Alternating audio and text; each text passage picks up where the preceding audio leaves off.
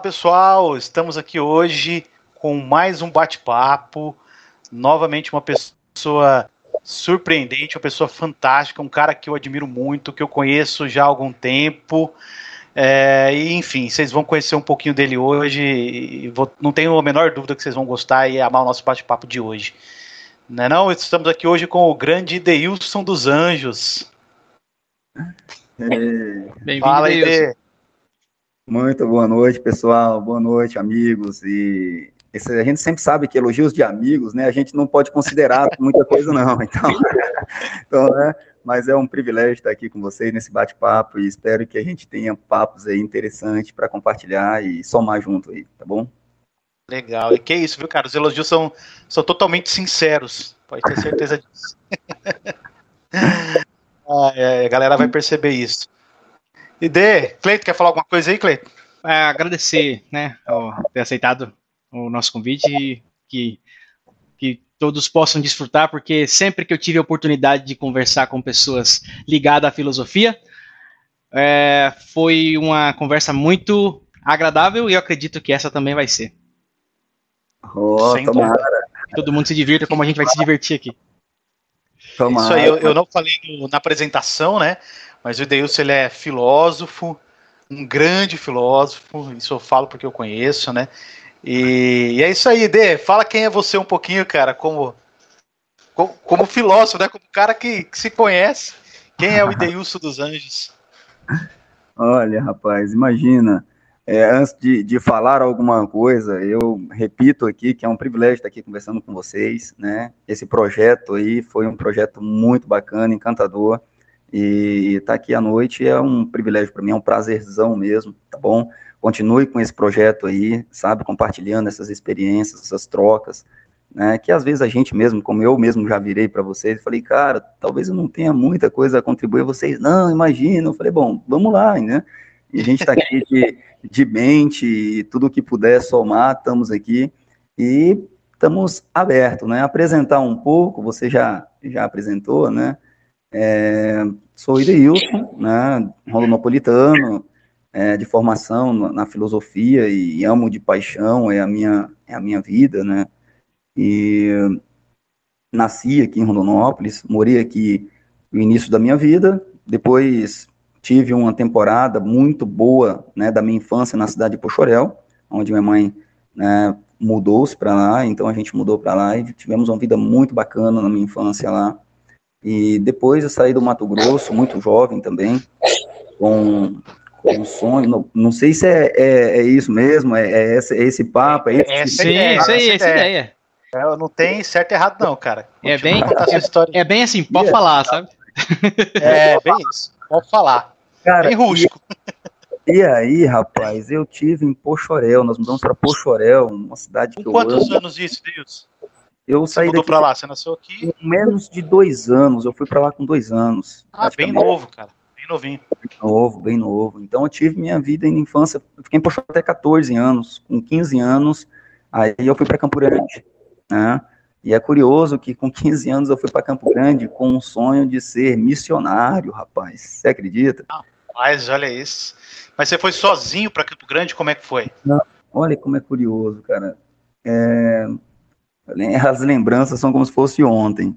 Em 98, né, eu participava de uma obra social de uns missionários italianos da congregação dos salesianos, lá em Pochorel. Uhum. E, e eles viram, segundo o que eles diziam, né, que viu em mim uma liderança e um grande missionário, chamado, a gente chama ele até de Mestre Armando, que é uma figura ali na, na região de Pochorel, uma figura histórica, sabe? Um, um grande homem, um italiano, que deu a vida por, pela, pela cidade, pelos jovens da cidade, e eu tive o privilégio e o prazer de estar naquele período. Né? Hoje ele já não está mais em, em Pochorel. E nesse período, rapaz, eu ali trabalhava também, ajudava, era um jovem da obra social e contribuía, ajudava, né, desse nosso perfil, jeito de ser mesmo, né? E aí esse, esse responsável me chamou e falou assim, olha, a gente viu em você algo diferente e, e eu gostaria de te ajudar no que você quisesse ser. Se você quiser ser um médico, quer ser um advogado, o que você quiser ser na sua vida, eu vou te ajudar. Você vai para sua casa, pensa e me volta em dar resposta aí quando você tiver resposta. Rapaz, aquelas noites, aquela noite eu não dormi, sabe? E não fala para ninguém, não fala para sua mãe, não fala para ninguém, é você com você. E aquilo, rapaz, rapaz foi uma coisa incrível. Proposta. Aí, nem dormi, rapaz. Voltei, voltei no outro dia, virei para ele e falei assim: Eu quero ser igual você, quero ser igual o senhor, quero ser um missionário e quero doar minha vida aí para ajudar quem estiver precisando. Né? E como salesiano, religioso salesiano, que ele era salesiano, mas salesiano missionário. O que, que, é um salesiano, Deus? Salesiano é uma ordem religiosa, né? São, é uma congregação religiosa, né? Um, um, um grupo de religiosos da Igreja Católica Apostólica Romana e, e que são ali os, né? Os os seguidores daquela, daquele carisma, daquele estilo de ser, de ser religioso, fundado por São João Bosco, ou o famoso Dom Bosco. O nome Dom Bosco é muito famoso uhum. aí na região, né? Em Campo Grande tem a faculdade, o CDB, a Universidade Católica Dom Bosco, os colégios. Cuiabá também, eu acho que tem, né? Cuiabá um tem, tem o colégio São Gonçalo, é dos salesianos, né? Da, da, da, da religiosidade, do, do, da cultura da congregação dos salesianos, o Cochipó lá do Santo Antônio também. Então, no Mato Grosso eles tiveram uma, uma presença muito marcante, não só na, nas escolas, mas também em várias cidades com essas obras sociais, das quais eu, da, uma das quais eu participava. Então, esses são os salesianos que trabalham com jovens, são religiosos, uhum. Assim como os franciscanos trabalham com os pobres, mais carentes, né? Os é, orionitas trabalham com os doentes, e assim, tem esses carismas. E os salesianos Legal. trabalham com a juventude. É, tem o Oratório Bacana. Filho de Dom Bosco aqui no, no bairro que eu moro, que é uma... Ah, ah é verdade, né? Já é salesiano, nato, rapaz, né? e aí, minha resposta foi essa. Isso foi em 98. Aí ele pegou e falou assim: Nossa, saiu todo feliz, oh, que maravilha, né? Incrível que ele me deixou na condição, hoje, é claro, depois de um tempo a gente observa a, a sutileza né? Porque certamente era isso que ele ia ficar mais feliz de ouvir, mas ele em nenhum momento impôs, né, cara, essa condição. Me deixou totalmente aberto, sabe? Na condição, e na minha cabeça passava, cara, será que você é um médico? Você falei, sabe?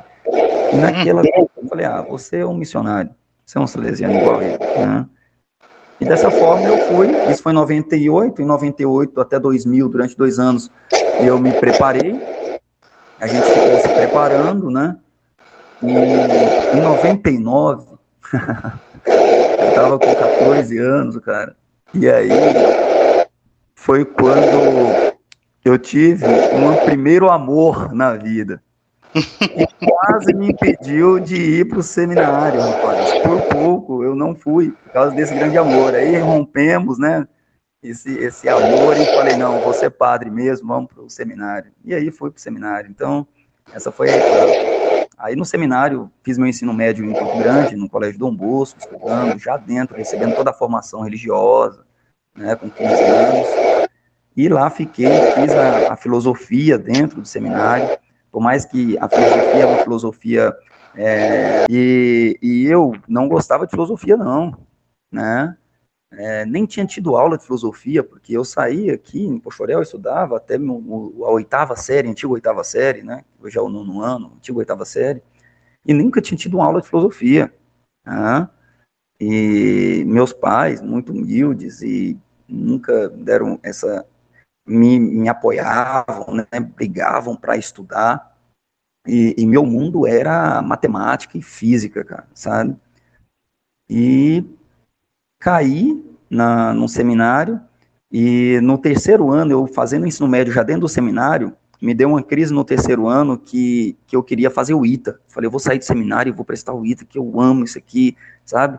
Mas eu falei, cara, na tentativa do ITA também vai ajudar pessoas, então sempre tinha essa loucura, eu chamo de loucura, sei lá, essa coisa de... Essa vontade de ajudar ah, pessoas. Coisa de ajudar alguém, sabe? Porque, sei lá, o sentido da vida desde esse período era meio, meio estranho. E aí, rapaz, eu falei, não, acho que eu vou ajudar, acho que minha vida vai ser mais interessante eu ficando aqui do que eu ser um militar, né, da, da, da aeronáutica. Então, vou fazer filosofia.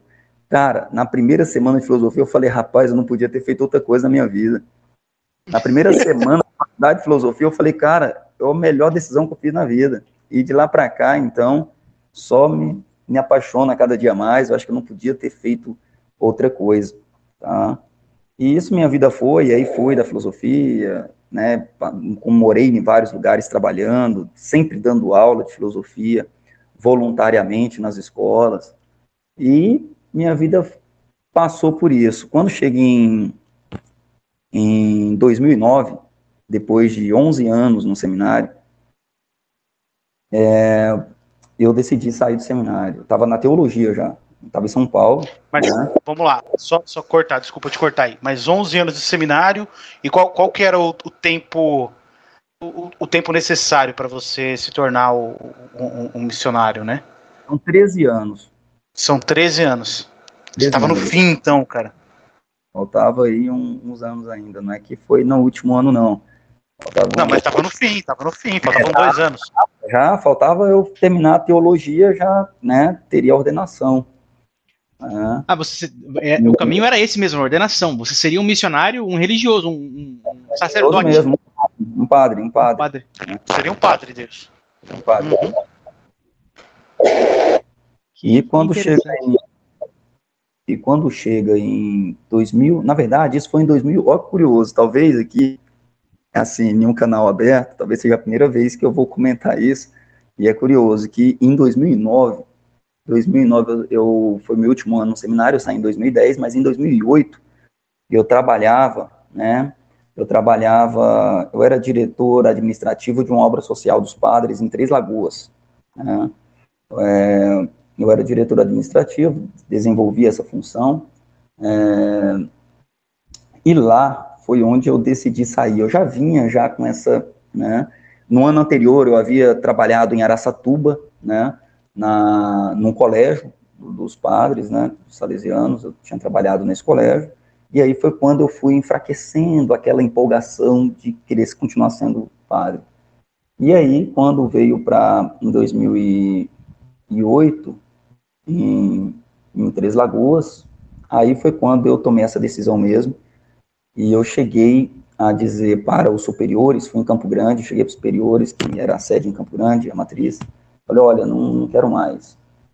Um dos superiores tinha sido o meu primeiro formador quando eu entrei no seminário, quando eu tinha 14 anos. Um grande amigo meu, que inclusive hoje é, é arcebispo de Manaus. Um cara brilhante. Né? E eu virei para ele e falei, olha, eu não quero mais ser religioso, não quero mais ser padre, não. É, acompanhou essa vida toda aí e eu não quero mais isso na minha vida, não. É. E antes que a curiosidade de todo mundo pergunta por que, que se abandonou. Lógico que a gente ia fazer essa pergunta, né? A, a resposta é muito simples, né? É, minha mãe, que, que tem dificuldade de entender isso até hoje, e eu talvez não possa, talvez nem seja interessante que ela entenda, mas é, o tal do voto de obediência não é uma coisa tão simples. Né? O, a, o voto de castidade, quando você está envolvido por uma causa, você não, não, sente tanto o efeito dele. Da pobreza, a gente que veio da pobreza, isso não é problema. Agora, o voto da obediência, cara, para mim, foi o que me fez não ter força para encarar e continuar aquela vida. É, obedecer certas decisões onde, onde não tinha certas racionalidades, certas, certas visões, sabe, profundidade de visão. Você ter voto de obediência para você obedecer o superior, independente das decisões. E, e, e tendo de fundo uma, uma questão assim, olha, talvez você não entenda agora, é uma vontade de Deus e você entenderá um dia, então obedeça. E, rapaz, eu tenho uma dificuldade um pouco com isso, sabe? Até hoje, essas obediências sem sabe, fundamentações, sem uma uhum. coisa, não era tão simples para mim. Hoje, eu diria o seguinte: se fosse hoje, se eu tivesse a mente que eu tenho hoje, eu teria superado aquilo, eu teria, eu teria passado, eu teria sido padre. Se eu tivesse a mente que eu tenho hoje, aquilo não me afetaria como afetou. Né? Mas você acha que a filosofia ali naquele momento contribuiu para isso? Sim. Porque, cara, a filosofia é, é, é muito isso, né? É, é questionamento, e aí você faz filosofia. Nesse momento já estava formado em filosofia. Com certeza, com certeza. Com certeza. Aí, né? já era filósofo, mas naquele, mas naquele período eu não pesquisava ainda o que eu passei a pesquisar só depois em São Paulo, né? Mas para você para dizer assim, se eu se eu tivesse a mente que eu tenho hoje, eu não sairia do seminário, eu teria sido padre. Mas se eu tivesse sido padre, eu não teria a mente que eu tenho hoje. Porque eu só tive a visão que eu tenho. Essa condição para eu pensar o que eu penso hoje foi devido à minha saída. Entendeu? Então, é muito positivo. Eu vejo como uma. Pode perguntar. É, então, eu, eu, é, eu ia fazer uma pergunta. Essa sua saída, é, você saiu apenas de, dessa, desse caminho que te iria te levar à ordem, iria te levar ao sacerdócio, ou você saiu também da religiosidade, da religião? Não, é, é, rapaz, esse, esse tema é cabuloso, esse negócio é problema, mas a gente vai chegar lá. Uhum. Então, a gente vai chegar lá, porque não, não sair da religiosidade, não sair, não sair, essa resposta eu não tenho nenhum, nenhuma dúvida, mas, mas eu pude compreender uma outra, uma outra dimensão, talvez, é, que a meu ver se torna mais interessante, tem, uma, tem um impacto um pouco maior na minha vida hoje. É, seria mais ou menos dizer assim, cara, que, que nenhuma grande religião me, me colocou numa profundidade com o mundo como, como essa visão que, que hoje eu tenho, talvez. E, e que não é nova, entendeu? Essa visão que eu tenho é, é uma visão que dialoga muito com alguns filósofos, né? E que, e que não são filósofos ateus e que não são filósofos ateus e que não desrespeitam nenhuma religiosidade, pelo contrário, agrega né, todas, né, que caminha por uma visão de mundo diferente. Então, eu, eu dialogo muito com, com um cara, por exemplo, nessa dimensão, com um cara chamado, por exemplo, Spinoza. Né? Eu não consigo mais, eu não consigo, ainda não encontrei uma outra coisa que me intensifique mais na religiosidade do que a visão religiosa de Spinoza de que Deus é imanência. Né? Então, posso até explicar um pouco mais, que talvez quem não conhece Spinoza, falar assim, Deus é imanência, é muito falar, aí, aí, o que, que é imanência, o que, que é esse Deus aí, é o mesmo? Hum, seria mais ou menos dizer assim, cara, se Deus fosse capaz de criar alguma coisa, não teria como ele criar alguma coisa que não fosse dentro dele mesmo, né? Não existiria um espaço fora de Deus, senão ele não seria Deus, senão ele não seria a totalidade do mundo, senão ele não seria a grandeza maior. Então não existe um espaço fora daquele que é a grandeza maior. Racionalmente dizendo, é, é meio, é meio ilógico, não tem sentido. Entendeu? Então, seria mais ou menos dizer assim, cara, o, o Deus, né, se cria, aí você fala, ah, meu agnóstico, também não é muito assim sabe? Mas Deus seria a natureza. E a natureza seria toda todo, toda, toda a vida. A totalidade. Né? Toda a totalidade da vida. Né? É claro que os, os cristãos, com a sua transcendência, e to, todas as religiões, todas as grandes religiões, hoje pode colocar aí o judaísmo, o islamismo, como as mais conhecidas e as maiores também, que, que optam olhar por esse, observar isso é, de uma forma diferente, como um ser transcendente, né, que Deus transcende a natureza, que Deus está num espaço, que Deus criou algo fora dele, e ele está num espaço que não é esse espaço nosso, não é à toa que um dos sentidos da nossa vida, para essas religiões, é viver de tal forma para a gente aproximar desse espaço dele. E, e, às vezes até condena esse espaço nosso aqui, entendeu? Dependendo da versão que você tiver né? Então, é, é, é, diferente. Né? Então, Spinoza primeiro fala, não tem sentido, é, Deus não está não está dentro da própria natureza, porque senão, quem seria ele? Né? Quem seria? Não é ele a natureza, não é ele a totalidade, a grandeza.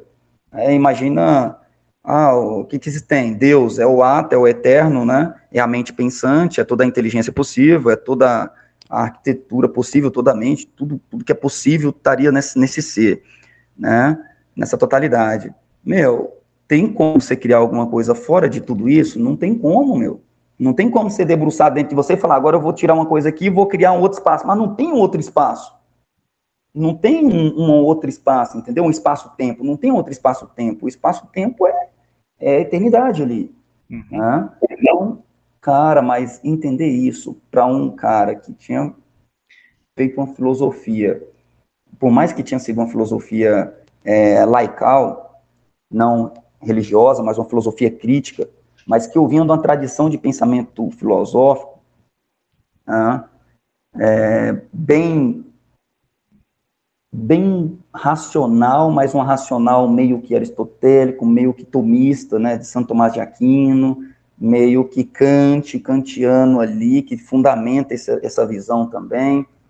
E quando eu saio do seminário e vou atrás de um filósofo, né, que hoje eu tenho o maior prazer de dizer que é um grande amigo meu, se tornou até padrinho de nosso casamento, é um grande amigo, que é o Rogério da Costa. Quando eu estudava na filosofia, eu queria pesquisar uma filosofia atual. E aí eu fui para a filosofia com a tecnologia, a relação de filosofia com tecnologia. E aí eu pesquisei um cara chamado Pierre Levy, né? Isso em 2006. 2005, 2006, em que era a, a inteligência coletiva, então uma filosofia voltada para a tecnologia, o que que a tecnologia estava transformando na inteligência humana, o que estava criando de novo, né? que impacto teria isso para a espécie humana quanto à inteligência humana. Isso eu estudei em 2005 e 2006. O amigo de Pierre Levy era um cara chamado Rogério da Costa. O brasileiro, amigo desse autor, que tinha pesquisado junto na Sorbonne, era um brasileiro, Rogério da Costa. Na época não tinha YouTube. Né? Na época, o máximo que se tinha de vídeo era uns DVDs que você comprava por algumas editoras, né? E aí eu, pesquisando, encontrava livros, tudo que se tinha sobre esse cara, eu estudava, e vídeos. E nos vídeos é onde eu vi a proximidade desse amigo dele, que era o brasileiro, né, que trabalhava também, que desenvolvia uma pesquisa com ele na Sorbonne, que era o Rogério da Costa. Quando eu saí do seminário, eu, eu fui atrás desse Rogério da Costa, porque antes de eu sair, eu fui falar com um padre que queria sair, Aí aquele padre, casando agora a história, aquele padre virou para mim e falou assim: Olha o que esse cara me disse. Falou: Não, você não vai sair, não. Você vai sair agora só com a filosofia para voltar para Pochorel? Cara, fala o seguinte: vai para São Paulo. A teologia do Salesiano se estuda em São Paulo. Falou: vai para São Paulo, né? O que ele falou não é uma coisa que se diz assim, né? Para qualquer um. É, para qualquer um, ou para as pessoas, não é? Isso não, faz parte, isso não faz parte da formação religiosa, isso foi uma parte de uma formação humana, muito além daquela formação. Por isso que ele é um cara diferenciado. E ele virou e falou assim: olha, você não vai ter problema com a teologia. Então vai para a teologia, mas você vai fazer teologia, mas não vai ser o seu problema a teologia. O seu, o seu problema é, você vai conhecer a USP, vai conhecer a Mackenzie, vai conhecer a PUC, vai conhecer os grandes pensadores que você gosta de, de estudar e vai conhecer essas universidades. Então, mas eu não quero mais. Não tem problema. Mas vai lá, porque eu tenho certeza que só de conhecer, você já vai ter um outro olhar que vai te ajudar. Vai ser bem melhor do que você voltar para cá. E eu falei, bom, então beleza. Então, já sabe, meu superior já sabe que eu não vou ser mais, não estou enganando, mentindo para ninguém. É claro que lá em São Paulo, na, nos formadores de lá, né, de imediato não tinha essa notícia, não, não sabia disso. Né? E eu não tive, não, graças a Deus, não tive problema com a teologia, pelo contrário. Né? É, é, é incrível isso, como que o pessoal se organiza nesse ponto, né? Uma curiosidade, por incrível que parível, eu eu fui fiz o vestibular lá e, e me classificaram em primeiro. Rapaz, era o povo todo me querendo, bicho. Me pedir, não, esse cara aqui vai trabalhar, não sei. Me colocaram para fazer pastoral final de semana, e que foi algo muito bom, que me ajudou muito. Na, na igreja, na comunidade, né, na, na igreja mais rica, uma das igrejas mais ricas do Brasil, em São José dos Campos. Eu fui trabalhar nas igrejas mais ricas, onde só artistas, eram onde os artistas frequentavam. Né? para eu dar formação com o pessoal e aquela coisa, eu falei, caramba, mano, nesse, agora que eu precisava de tempo, de não precisar me envolver com coisas muito para eu dar mais tempo para conhecer e dedicar meu tempo na minha nova vida, me colocaram, mano. Eu poderia ter zerado essa merda dessa prova, sabe, rapaz? Para me deixarem em paz, sabe?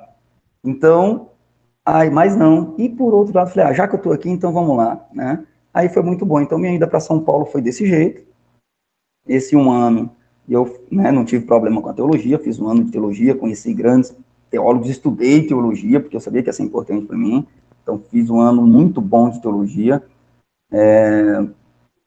E aí foi quando eu conheci o Rogério, fui atrás dele na USP, ele estava com um evento na USP, eu encontrei, e fui atrás dele, cheguei para ele, e falei assim para ele no final do evento, né? Ele estava debatendo numa mesa na USP com, com um dos um dos discípulos de Habermas que tinha vindo para o Brasil. Habermas é um grande filósofo, talvez um dos maiores filósofos do nome de filosofia na atualidade. E esse discípulo de Habermas tinha vindo para a USP, estava na USP, e ele estava na banca de, debatendo sobre esse cara, com esse cara. E terminou esse evento, eu parei ele, todo mundo ali, eu fiquei por último, né? Aí ele saiu por último, todo simplão. Aí eu parei ele falei, ô Rogério da Costa. Aí ele parou, olhou para mim no corredor, né, do anfiteatro lá da USP. Eu falei, falei, cara, eu vim lá do Mato Grosso para estudar com você. Aí ele olhou para mim assim, falou, que isso, rapaz? Eu falei, é, eu saí de lá e tava te procurando e eu vim estudar contigo, cara, como que eu faço? Caraca. Aí ele pegou e falou assim, cara, eu, eu tô na PUC, né, e sou coordenador do Laboratório de Inteligência Coletiva da PUC, e toda segunda-feira eu tenho minhas aulas na PUC, no, no mestrado e doutorado de semiótica.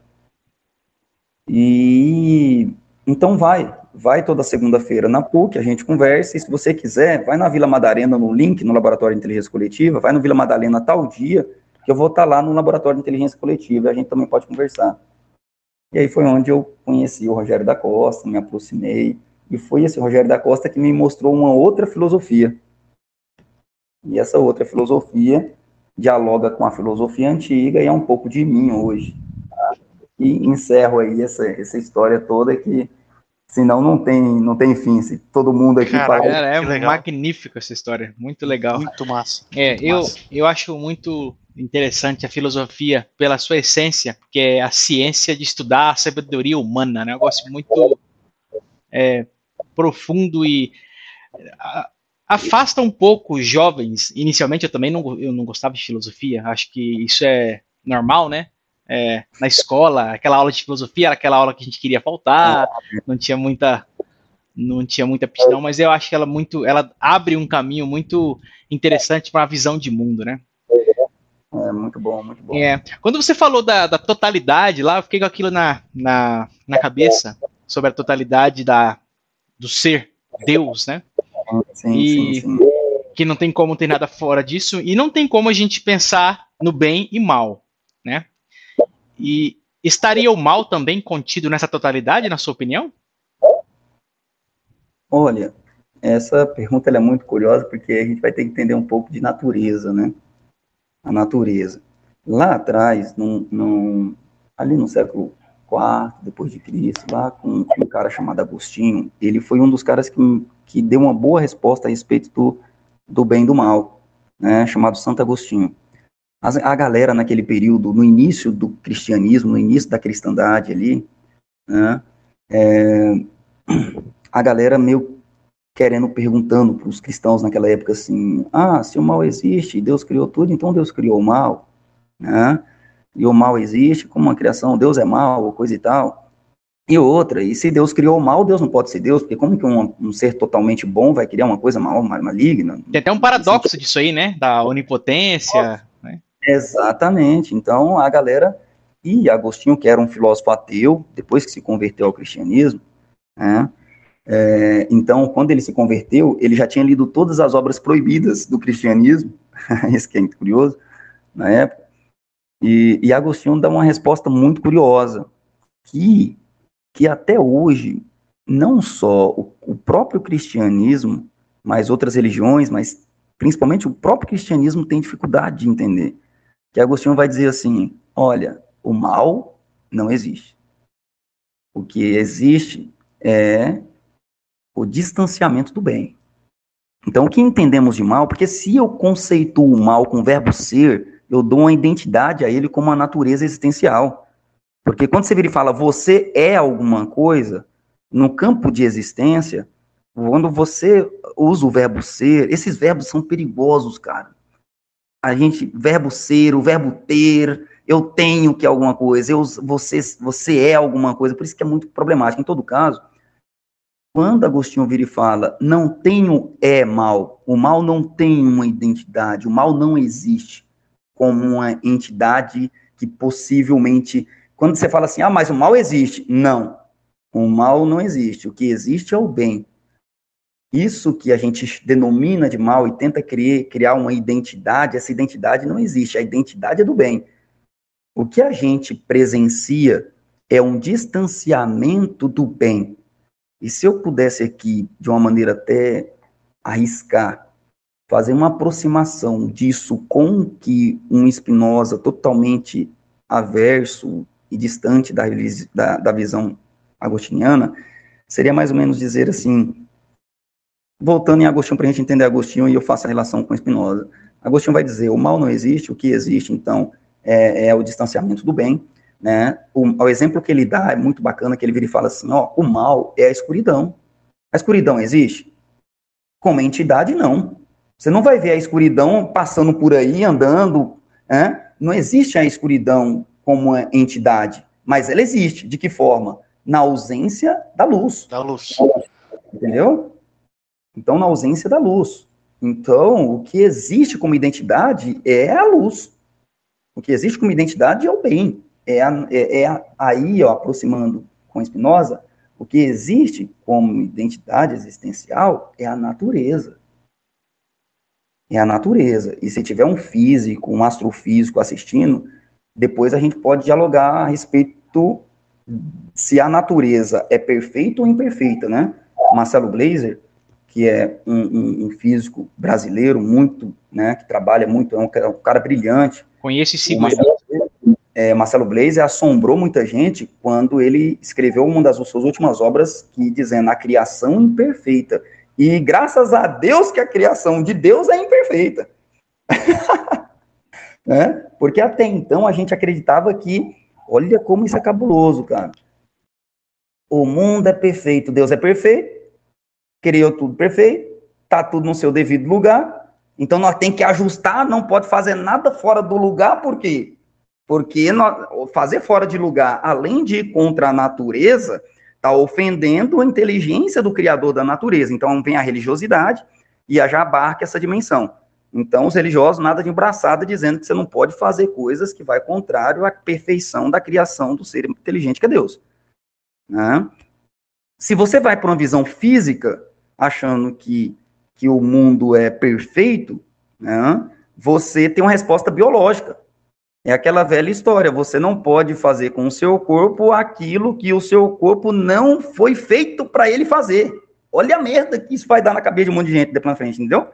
Então você vai ter um monte de, de físicos, de biólogos, que tá, estão convictos ainda de uma visão de natureza de que, de que há uma perfeição na natureza humana, por exemplo. Não vou nem dizer do mundo. Se você acredita que é uma perfeição na natureza, a perfeição é o fechamento de um ciclo, cara. Isso é um problema terrível. Por quê? Porque sabe lá, sabe lá Deus, olha o termo Deus, né, o conceito de Deus. Sabe lá Deus, com todos os seus conceitos, quem que valida essa perfeição? Né? Quem que valida essa perfeição? Então vamos lá. Agora vamos trazer, no bem, está muito teórico, vamos trazer para o exemplo, porque aí a galera talvez consiga entender. Esse mal de professor, de ficar querendo, às vezes até redundante, todo mundo já entendeu, mas esse mal de professor é querer. Mas tá um... perfeito. É, eu amo exemplos. Vamos lá. Então vamos lá. É, é, essa visão ela é muito interessante e ela transita na religião, ela transita na ciência e ela transita na vida do povo aí, que não tem ciência, não gosta de ciência, que não gosta de religião e transita na vida de todo mundo. Então, se o camarada tem a visão de que a criação é perfeita, a existência é perfeita, a existência humana é perfeita, que impacto que isso vai ter? Isso vai ter um impacto de que Precisamos e somos obrigados a conhecer a ordem dessa perfeição.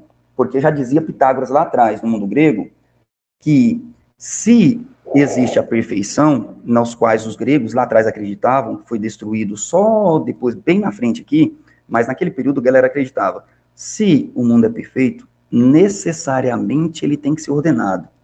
Só é perfeito uma coisa ordenada. Então vamos lá. Se não tem a ordem, cria um caos, destrói a perfeição. Não tem perfeição num caos. Na perfeição, meu amigo, tudo é ordenado. Então vamos lá. A, a, a minha instante aqui é perfeita? É, então ela tem uma ordem.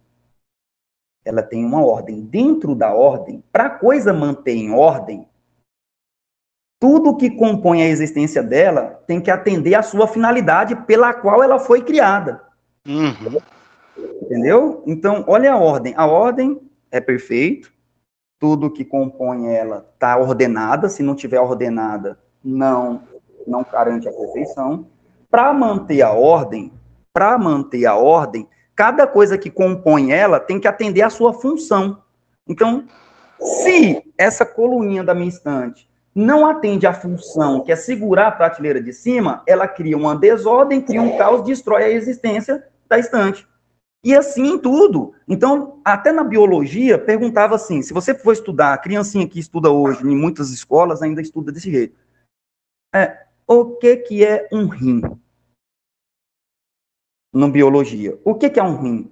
Conceito claro, é um órgão que serve para alguma coisa. Ou seja, filtrar o sangue, ele vai servir. Por quê? Porque acreditava-se que o corpo, há uma, haveria uma ordem no corpo, e cada órgão do corpo, para manter o corpo ordenado, tem uma finalidade, e ela tem que fazer a sua finalidade para qual ela existe, entendeu? Para qual ela existe, ela tem que atender a sua finalidade, porque o dia que ela não atender a sua finalidade, meu amigo, vai criar uma desordem organi nesse organismo, causando uma desordem vai causar destruição, porque se você não cuidar do seu rim, você vai morrer. Entendeu? O problema. Então, é muito, é muito certo isso é muito visível. Você fala, cara, não tem como escapar disso. O cara tá certo. Porque, meu, eu tenho que, se eu não cuido do meu rim, o meu rim é uma coisa que serve para filtrar. Meus olhos é um órgão que serve para alguma coisa, né? É, é, é, minhas pernas servem para alguma coisa, meu, meu pulmão serve para alguma coisa. Não adianta eu querer fazer uma coisa que o meu pulmão não serve. Ele não foi, ele não é feito para aquilo. Ele foi feito. Olha, ele foi feito. Alguém o criou, uma inteligência, então, olha como isso está atrás, todo um pensamento que as pessoas nem dão conta de como isso se estrutura. Né? Perfeito. É, dá uma então, ideia de então, arquitetura, né? De arquitetura. Se você tem, quem faz essa estratégia, quem faz esse esquema, né? É um cara chamado Michel Foucault, que utiliza toda, ele, ele pega o quebra-cabeça e vai desmontando o quebra-cabeça, que quando você desmonta o quebra-cabeça, você fala, rapaz, dá para montar muita coisa. Não, não, não, não necessariamente é assim. Entendeu? Então, se você acredita nisso, que tudo foi criado, que está tudo perfeito, tudo é ordenado, você está condenado a se submeter àquele ser ou aquelas pessoas que consideram acreditar saber qual a finalidade de cada parte da existência ou de cada parte do organismo. E isso eu estou falando do corpo humano, mas quando eu vou para dentro das empresas dar meus treinamentos, e eu, e eu, e eu, e eu jogo isso dentro de uma organização empresarial, meu amigo, a mentalidade de um gestor dentro de um órgão existente que tem uma perfeição, que cai. Na... É incrível isso, cara. Você quebra o cara. Rapaz do céu, e, irmão. E como isso é intrínseco, né, na gente, né?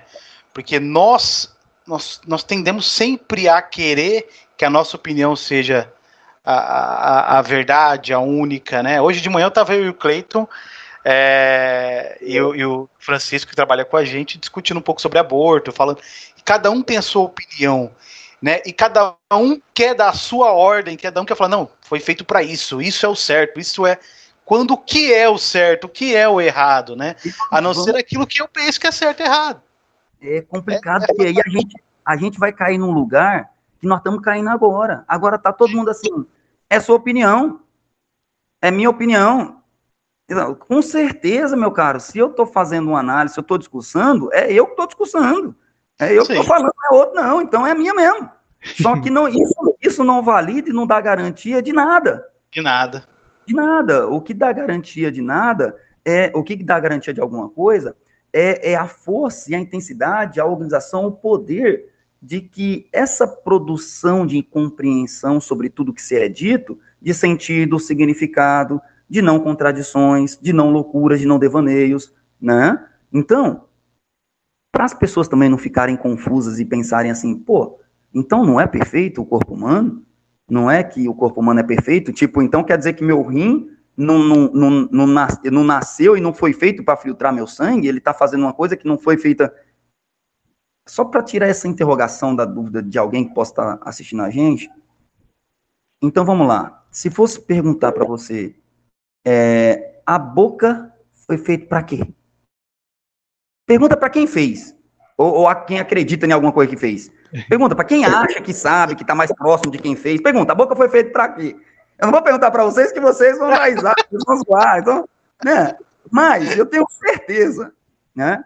Eu não vou nem pensar nessas coisas muito mais prazerosas que a gente, a gente utiliza a nossa boca, né? E graças a, e graças a Deus, novamente, é importante falar isso, nós, que nós descobrimos isso, né? Mas você já pensou se a boca fosse, tivesse a função da boca, fosse só para comer? Né? Não iríamos tipo, nem falar. Não teria linguagem. A gente não falaria, porque a, a, fala é uma criação cultural, não é à toa que tem fala de todo tipo do mundo. Tem mais de, só no Brasil é duzentos e poucos idiomas.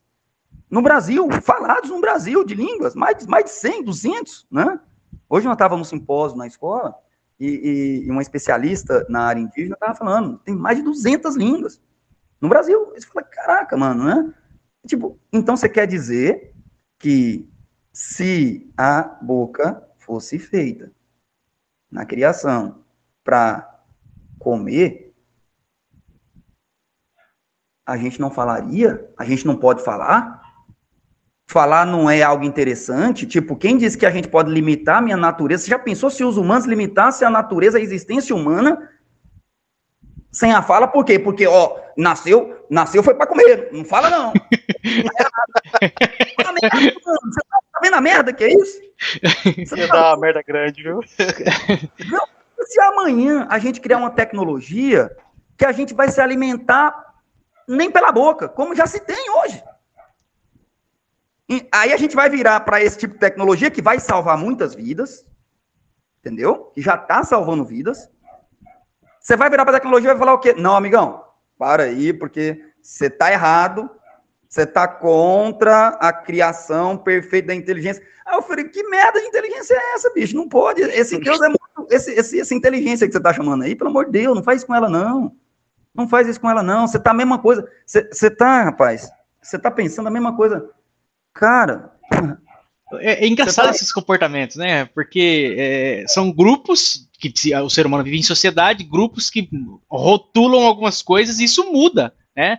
É, eu já tive a oportunidade de estar em outros lugares, né, um pouco mais distantes, mais próximos daqui, que a, você tem um outro padrão de comportamento e aquilo que é dito como certo e errado é outro em algum lugar, não é? Você vai no Oriente Médio, é, a mulher tá tapada, isso não pode, sabe? E... Não, nem vamos, nem encher, rapaz, é é. é. É, é, isso é muito, é muito poderoso. Então, a pessoa está dentro de uma estrutura de pensamento que com três, quatro palavras sobre um determinado assunto você fala, lascou. Complicado, vai ser problema. Entendeu? E você vai ter todo um cuidado, a gente, eu falo a gente, que somos da, das ciências humanas, ciências sociais, que temos um pouco mais de cuidado, não, não que as outras ciências não tenham um pouco mais de cuidado, mas pelo humano ser nosso objeto de pesquisa, não que os outros também não tenham, é, a gente debruça muito tempo, então, com o tempo, a gente toma uns, uns cuidados, é, talvez, um pouco mais delongados do que a outra área que não é objeto de pesquisa. Você imagina um engenheiro. Cara, passa numa construção, olhe uma obra, e aí você chama. Quem que é o mestre de obra aí? Quem que é o engenheiro dessa obra aí? Passa num prédio. Pega uns prédios da cidade aí. Quem que é o engenheiro dessa obra aí? Ah, sou eu. Você vira e fala, rapaz, aquela viga ali tá errada. Aquela viga. Para que, que você colocou aquela viga ali? Você tá doido? Para que, que você colocou aquela viga? Cara, um engenheiro, ele, ele, não, ele não, não vai nem entender o que você está falando. E ele não vai perder mais nem um segundo com você. E se ele for um pouco educado, como eu acredito que serão, e são, porque eu dei muito tempo aula para engenharia, rapaz, entendeu? Engenheiros, meus ex-alunos, e são bons, eu acredito, né? É, até esse termo de bondade é meio complexo, mas é, é, muitos deles não vão perder tempo, não. Agora, se você encontra um cara de ciências humanas e um cara vira para um cara ciências humanas e fala assim, cara, a Terra é plana. O físico, o engenheiro, rapaz, não vai dar, não vai dar ouvido, não. O cara das ciências humanas, eu acredito, se aproximar um pouco da mente que temos aqui, que nos aproximou nessa conversa, o cara, a primeira pergunta vai perguntar bem assim, rapaz, o que, que você tem a dizer disso? Por que, que você está falando isso? Nós não vamos limitar nenhuma possibilidade. Porra, vai que, vai que realmente, será que esse cara descobriu alguma coisa nova? Porra, o que, que você está vendo, cara? Onde você tirou isso? A gente abre essa possibilidade. Então, isso é um convite do diálogo, de ouvir mesmo que seja uma coisa que a princípio seja a coisa mais absurda do mundo. Mas a gente abre um discurso de ouvir, né? Mesmo que do outro lado, muitas vezes, vem a questão, ah, é porque eu acho que sim. Eu falo, mas pô, você sabe, você conheceu algum teórico?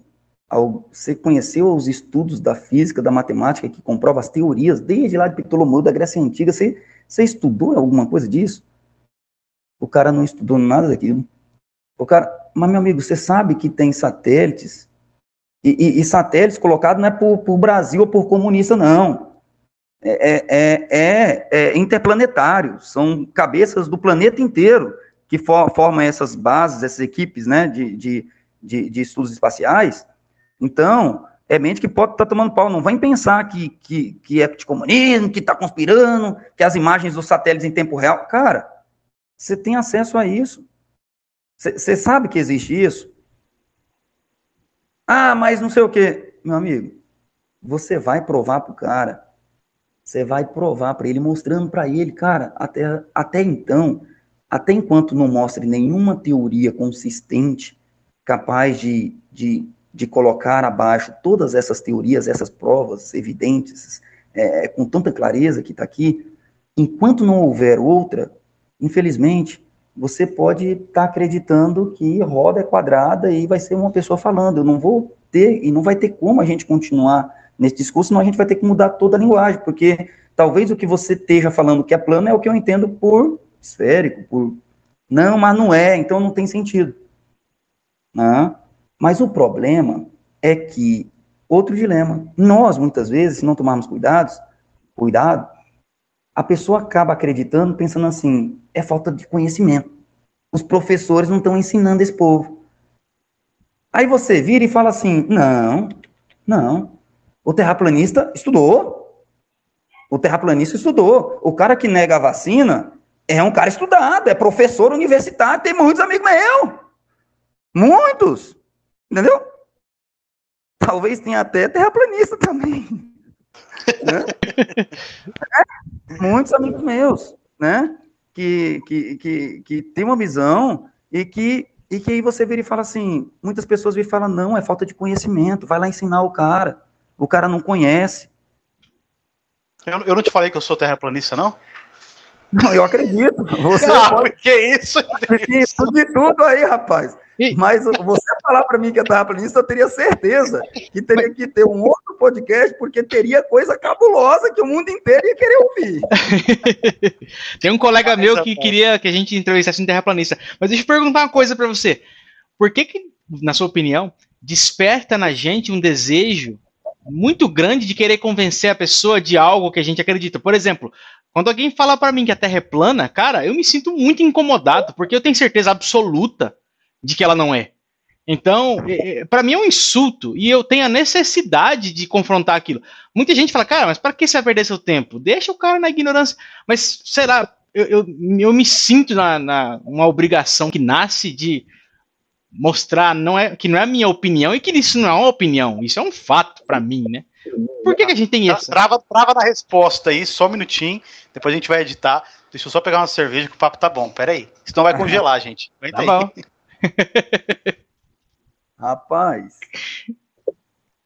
é, é, é, curioso, é muito curioso, porque você apresentou um dilema que envolve. Tem que esperar o Renan, né? Tem que esperar o Renan. Não, se esperar uma introdução aí tá, tá tranquilo.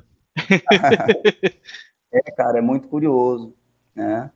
É, eu preciso fechar a questão de a questão ali atrás desse, desse pessoal que os racionalistas, os acadêmicos, né? Vou, vou, voltando, o Renan voltou aí, vamos esperar o Renan voltar, que a gente continua aqui, porque senão eu vou perder o fio da meada aqui da coisa. Não, não, tranquilo. Não vai congelar. Não, e, aí, e, aí, talvez oh. perde até a, a, potência da, da reflexão ali, sabe? Da clareza também. Mas, veja bem,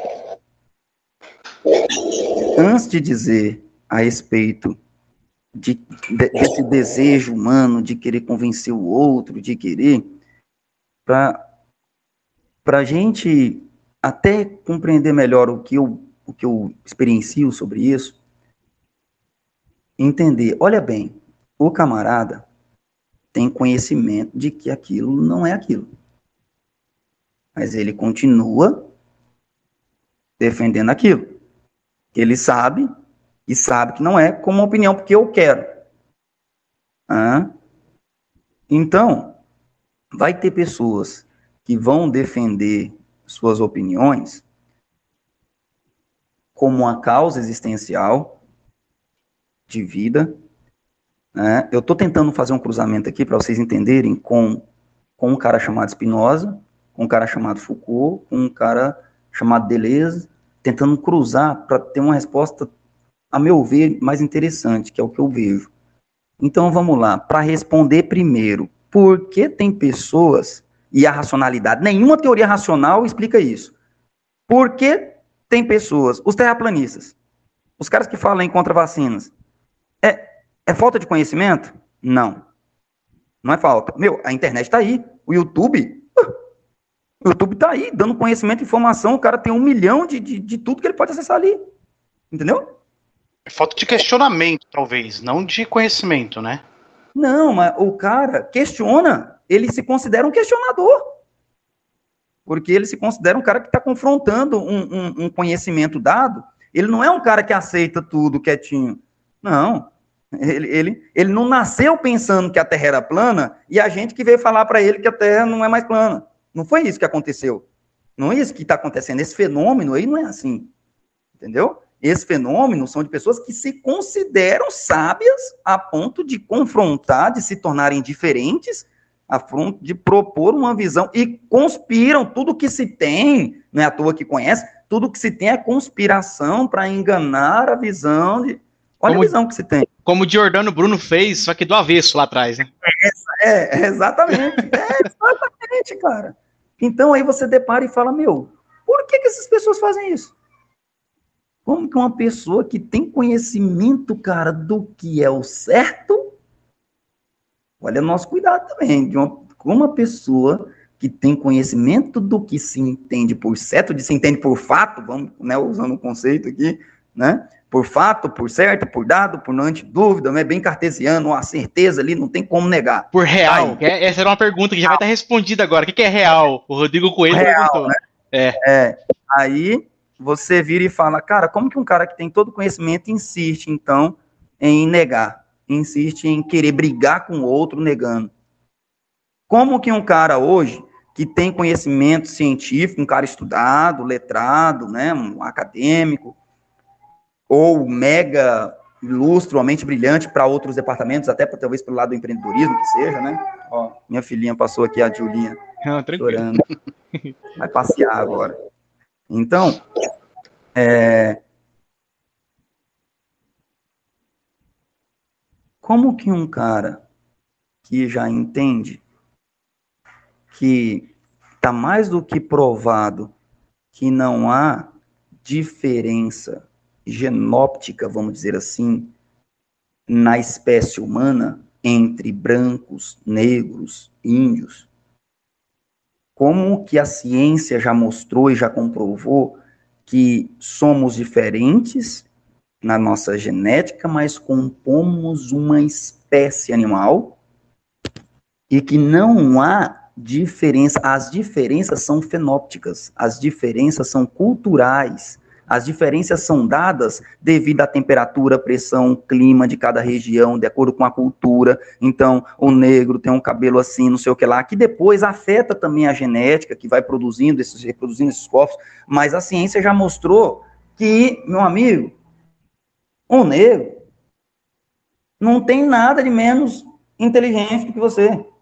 E se fosse para dizer alguma coisa, se a humanidade nasceu no norte da África, aonde possivelmente o clima e a temperatura seriam os primeiros humanos da nossa espécie dos, dos humanos sapiens, os primeiros sapiens seriam os norte-africanos, os negros de cabelo cabelo crespo, que são discriminados até hoje e são condenados e julgados de uma maneira é, é, meio que invisível, mas muito real para quem está na pele, de com o racismo que está aí na cara de todo mundo.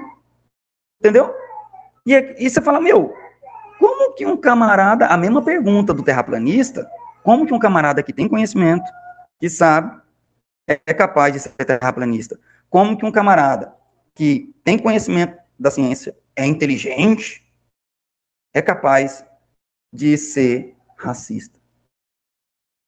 Como que um capaz, como que um cara que é capaz de entender que um nordestino, por ter votado em um partido político, não significa que todo mundo que nasce no Nordeste, ou é o nordestino, ou do Nordeste, como querer entender, conceituar, é burro, como foram discursos em tempos eleitorais, por exemplo.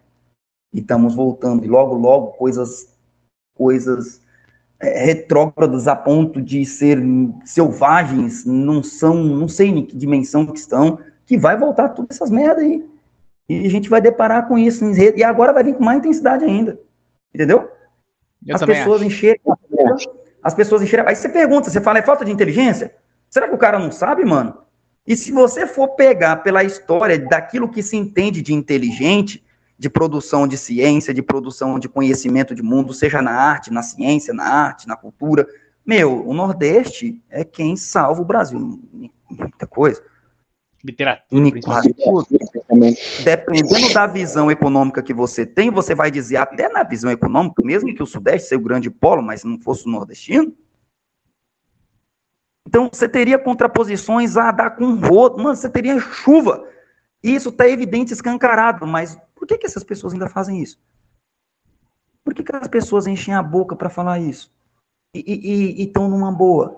Por que, que existe terraplanistas tão, que estão numa boa assim, no mundo dele?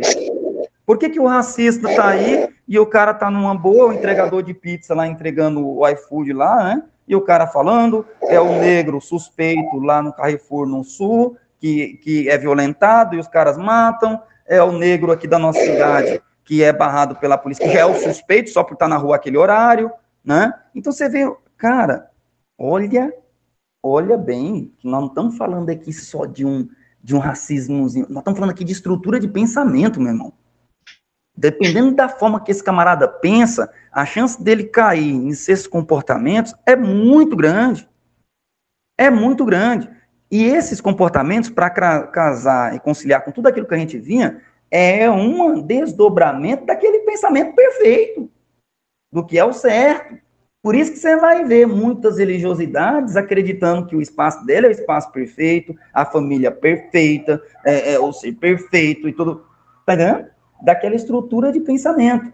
Dependendo do estrutura de pensamento, não cabe nem você pensar coisa diferente desse tipo. Não caberia um pensamento diferente. Sabe quando. Então, só que aí que eu me questiono. A gente tá falando assim, ah, o cara tem o conhecimento, né?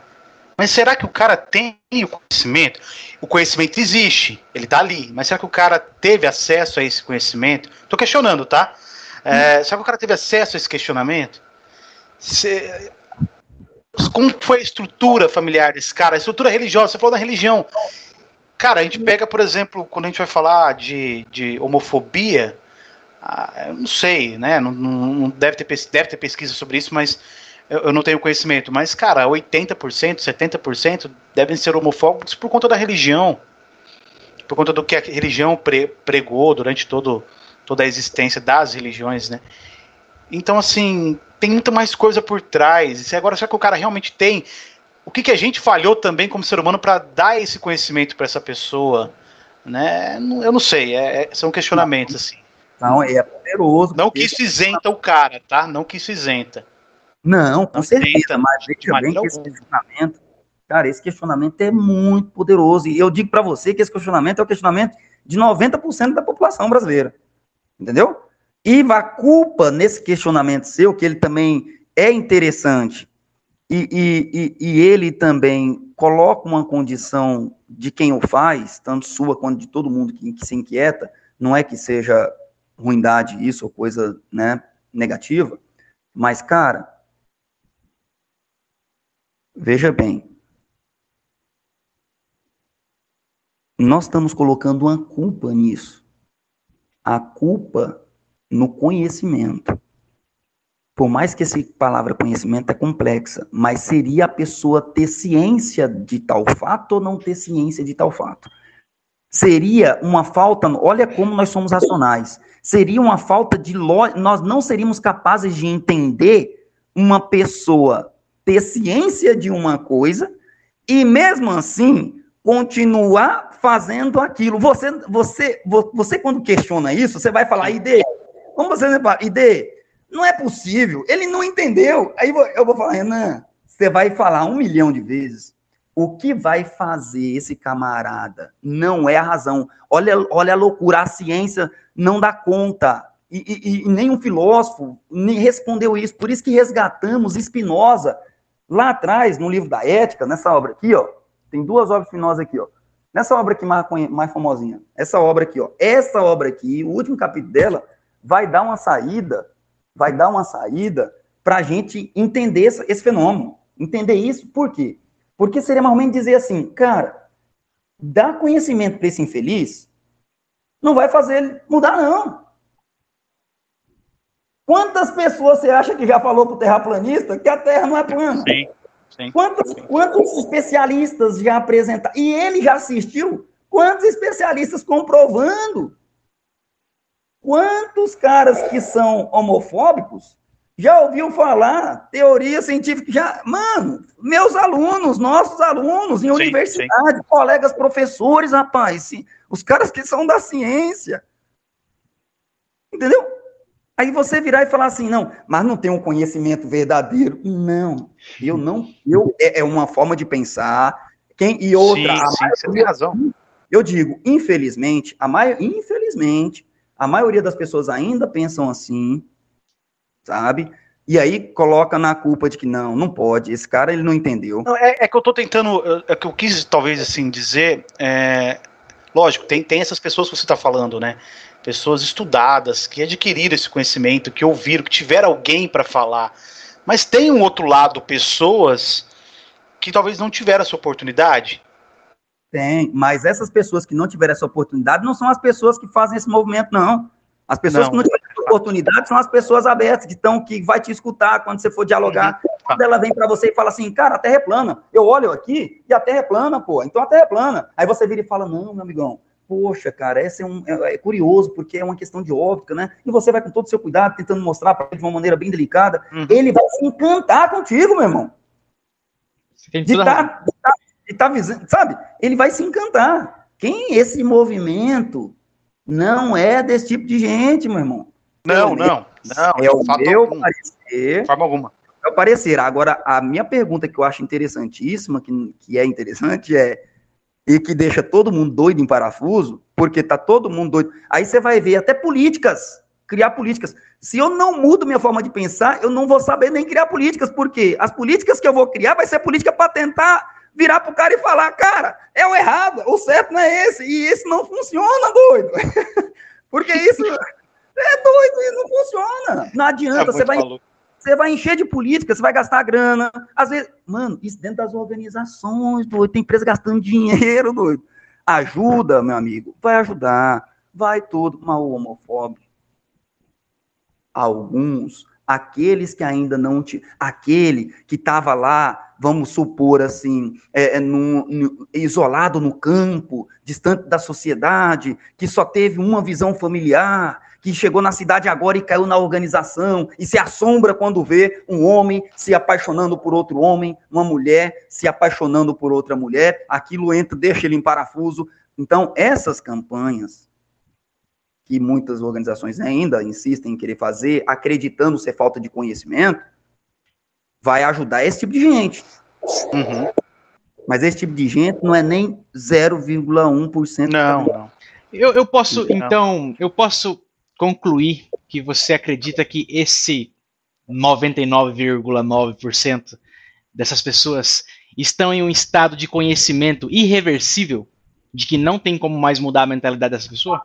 Não, o nosso irmão aí, ó, nosso amigo aqui, ó, os psicólogos estão cheios de resposta para isso. Rapaz, vamos chamar de patologia, tem uns que chamam de loucura, aí nós vamos para Foucault na história da loucura, o que é o doido, o que é o louco na história, entendeu? é, o, o, que, que é um, um, uma pessoa transtornada, o que, que é uma esquizofrenia. Os caras vão ter resposta para tudo. Por quê? Porque, mano, você, se você fosse um físico, né? Se você fosse um físico, mostrou a teoria, mostrou a prova, comprovou, o cara viu, botou, e o cara virou e falou: não, é quadrado. Ele fala, não, é. Entendeu? Só pode ser louco. É. Mas, mas, mas, é legal isso que o Deus fala, porque nós que somos, né, como você disse lá agora há pouco, né? Nós que somos das, da, da área de humanas, e eu, e eu sou muito assim. Por que, que eu faço esse questionamento, né? Tô perguntando. Porque eu sempre acredito, cara, na humanidade. Não é possível. Você quer entender, você quer chegar a um raciocínio que você fala, cara, quer saber, e por que, que eu falo isso nas universidades, na sala e nas escolas agora para o jovem? Por quê? Porque eu vejo e vi muitos grandes amigos meus, intelectuais, sabe? Cara, se desgastando, o cara desencanta. Teve um amigo meu que tentou se matar, cara, desencantado com a espécie. Falei, rapaz, tá, tá maluco, doido? Entendeu? Caramba, cara. Desacreditou, desacreditou. São coisas que. E eu vou dizer para você: se você você não, você não vai chegar nesse ponto de tirar a própria vida, mas um desencantamento, pode ter certeza que se não cuidar, você já começou a ter. Sim. E, qualquer um que, que, que tá nessa cidade, que vai se deparando e você fala, meu, não tem jeito mesmo. E não precisa de humanas, viu? E não precisa de humanas. Vai se desencantando, vai, vai enfraquecendo, às vezes até na profissão, vai se enfraquecendo, vai, vai se apequenando diante. Cara, se a gente não entende uma outra possibilidade, uma outra estrutura de pensamento para olhar esse fenômeno, viver nessa racionalidade que não tem lógica, isso, ou você chuta o pau da barraca, vira e fala, é doido, e, e, e você não se desgasta mais com isso, né? Ou você vai se angustiar, porque você vai tentar e vai se lascar, porque é. não é é angustiante. Eu, eu, eu, sou da área de exatas, eu tenho formação na área de humanas também, que eu sou, eu sou formado em administração, mas eu sou desenvolvedor de software, sou programador e analista de sistemas. E eu já desenvolvi um programa e eu estava explicando para o usuário como que ele funcionava. O camarada, é, ele virou para mim e dizendo que não era daquele jeito. Cara, eu fiz cada parte daquele da, que, que compunha aquele, aquele aplicativo, eu que criei, e o camarada falando que não, que não era daquele jeito. Então eu entendo essa, essa revolta, é revoltante. Né? A gente pensa, o cara é doido, porra. meu, eu fiz o negócio, meu. Ó, e, e, e ponto você fez exata. Porque você, na sua cabeça, você não tem nem dúvida de que o cara é doido. O Renan tem. É verdade. É verdade. O Renan questiona, rapaz, mas será que o cara é doido? Você nem questiona. Aquele cara, você fala, mano, esse cara é doido. Beleza, amigão, beleza. O Renan não. o cara da Humanas, ele vai buscar dentro dele, rapaz. Sabe? Mas se ele não, se a gente não sai dessa estrutura de pensamento, cara, nós vamos desgastar, ener, gastar energia em um espaço infrutífero. Não vou dizer 100% infrutífero, porque em algum momento pode acontecer que aquele indivíduo te ouça, mas entenda, ele te ouviu não foi porque agora você conseguiu falar com ele. Ele não, o, o fator dele te ouvir está envolvido com outras esferas que talvez você teria alcançado muito mais rápido se você não insistisse naquele, naquela questão racional de querer convencer de que ele estava errado. Isso pode piorar. Né? Isso pode fazer com que a pessoa realmente não queira nem. Não queira. A versão, não, é a estratégia de, de psicologia. Se falar de psicologia, você tem muito mais experiência, imagina. Ah, então, essas loucuras, cara. E é maravilhoso. Cara, tudo isso é muito belo, rapaz. Sabe? Fala que não é. E aí você vê estruturas de pensamento sendo formadas, pessoas se matando por coisas, fala, mas rapaz, sabe? Então, tentar despertar, tentar reencantar as pessoas, né? Então, é... Spinoza diz assim que que não adianta você virar para um cara e falar assim, cara, o sol está a não sei quantos mil quilômetros de distância da Terra. Não adianta você falar a exatidão dessa distância para um cara que está debaixo do sol, morrendo de calor ali, pingando suor. Ele vai virar para você e vai falar: Não, meu irmão. É, não. Rapaz, você está muito errado. O sol, meu irmão, tá aqui, ó. Olha aqui o que ele tá fazendo comigo. Ele tá aqui, ó, em cima de mim. Entendeu? E outra, esse entendimento, se a gente não sai dele, o Renan, nós vamos pegar um outro conflito. Olha no conflito que a gente já bateu aqui, nós já bateu numa questão religiosa lá, já bateu numa questão de racismo, né, a questão da homofobia. Nós já vamos agora entrar numa outra que se chama fake news. Porque se você continuar Sim. nessa estrutura de pensamento, nós vamos acreditar que o cara que produz fake news ou que compartilha fake news é um cara que não tem conhecimento. E aí sim, você vai com as burras na água da mesma forma do outro. E tudo que você vai criar de estratégia para lidar com fake news vai ser na tentativa de querer virar e passar o que é verdadeiro para o cara. Aí não entra na filosofia o que é verdade. Eu, eu e o Preto tínhamos uma ideia, né, para exemplificar um pouco. A gente tinha uma ideia de trazer um terraplanista para conversar. Né, e, e a gente chegou numa decisão recente de que não. A gente não vai fazer isso. Porque eu sou muito assim e o Cleiton não é muito diferente. O Cleiton também tem a, a, a ânsia de querer, né? Me corrija se eu estiver errado, Cleiton, mas tem a ânsia também de querer entender, de querer ouvir, né? O que a pessoa tem para falar. Por mais que a gente saiba que não, não é verdade, não é que a gente quer tentar, né? Acreditar no que ele tá, no que ele acredita. Mas a gente chegou numa decisão é, de que não, a gente não vai trazer porque não não devemos dar espaço, talvez, para isso. Cara, eu acredito, eu acredito que é uma ideia genial. É trazer ou não genial. trazer? Trazer, é uma ideia genial. Trazer. Trazer. Como exercício pessoal do, de vocês, do próprio canal, entendeu? Uhum. E de, de, com essa mesma intenção que vocês têm, manter essa mesma intenção, a curiosidade, jamais de querer virar para o camarada dizendo o que que é, o que que não é, ou querer fazer perguntas para colocar em contradições com eles mesmos, meio que ser socrático, não, mas na curiosidade, e de perguntar, por exemplo, para eles assim, e como você lida com parte do mundo, parte do mundo tendo uma visão contrária, né, você, você tem conhecimento de todas essas visões, e mesmo depois do conhecimento você, né, porque tem muitas pessoas que falam, ah, os terraplanistas não têm conhecimento, como é que é isso? E aí eu ouvi, por mais que a Netflix já fez isso, então isso já tem no Netflix. Mas talvez experienciando aqui, saber que é real, galera poder mandar pergunta para vocês, que nessa experiência que vocês estão fazendo, que é genial, cara, eu acho que pode contribuir. Pode contribuir para as pessoas saberem, conhecerem. E outra, nós não podemos, é, não podemos condená-los, né? não podemos condenar esses indivíduos, por mais que a própria ciência é, é excludente. É, é, é, a ciência meio que segrega, no sentido de que o certo é esse, meu amigo. Então, mas aquela ciência da ciência é perfeita, viu? E olha sim, o problema. Sim. Então, olha o problema. Então, assim, não é, é um grande, é um grande dilema. Bom, é claro. É, é, é um dilema, é um dilema, é um dilema. Dilema, não é tão simples, talvez o negócio. Nem um pouco, nem um pouco. É, a gente pode se tornar não corresponsável, né, por, por alguém acreditar nisso. Acho pouco provável. Enfim, acho pouco provável. É pouco provável, mas não não excluir a possibilidade.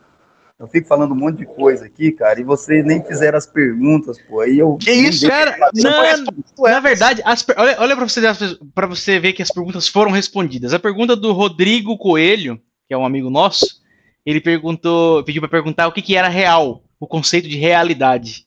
Porque ele tem uma, uma ideia de simulação e tudo mais, que a gente vive como se fosse um Matrix. E a gente acabou falando, a gente entrou nesse campo, né, do que, que é real e o que não é real. Olha aí. Olha ah. aí, cara.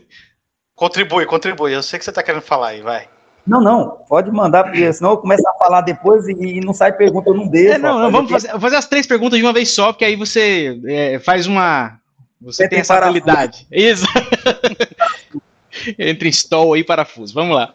O, a Lohane, uma amiga nossa, perguntou qual era o sentido da vida. Você explicou isso de uma forma bastante didática. Muito legal. Já lá deve da... ter ouvido muito essa pergunta, né? É. E a pergunta do Cleiton minha aqui é...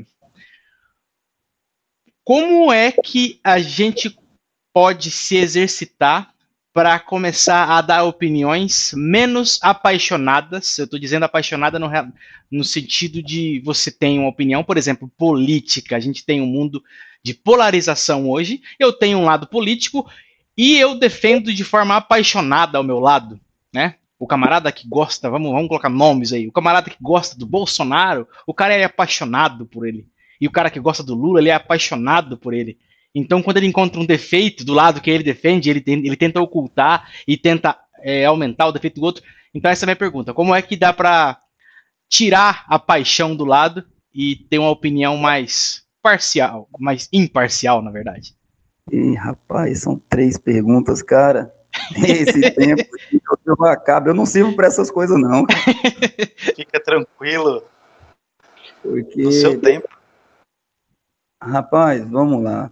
São três perguntas. Qual que você, qual que você quer primeiro? Porque não, a, três... de, a, de, realidade é mais tranquila, né? Que você já acabou falando, é só é, né? Tranquilo, não tem nada tranquilo, não, mano.